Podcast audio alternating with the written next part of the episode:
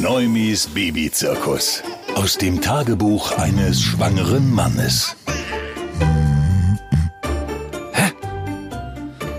Was machst du denn da? Na, essen? Was? Mitten in der Nacht sitzt da jemand neben einem im Bett und haut sich ein Käsecracker nach dem anderen rein. Gefühlt hätte ich gern in dem Moment etwas zu den Krümeln im Bett gesagt, aber irgendwas hat in mir hat mir gesagt, dass sie mich nach so einem Kommentar definitiv lynchen wird. Alter, was geht ab? Wie kann man da mitten in der Nacht so einen dermaßenen Dampf haben? Oder auch sonst.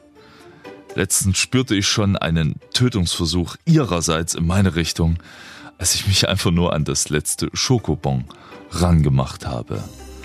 Hab's dann natürlich nicht gegessen, bin ja nicht lebensmüde.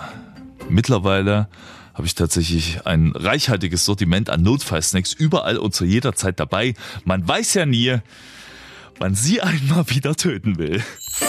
Neumis Babyzirkus.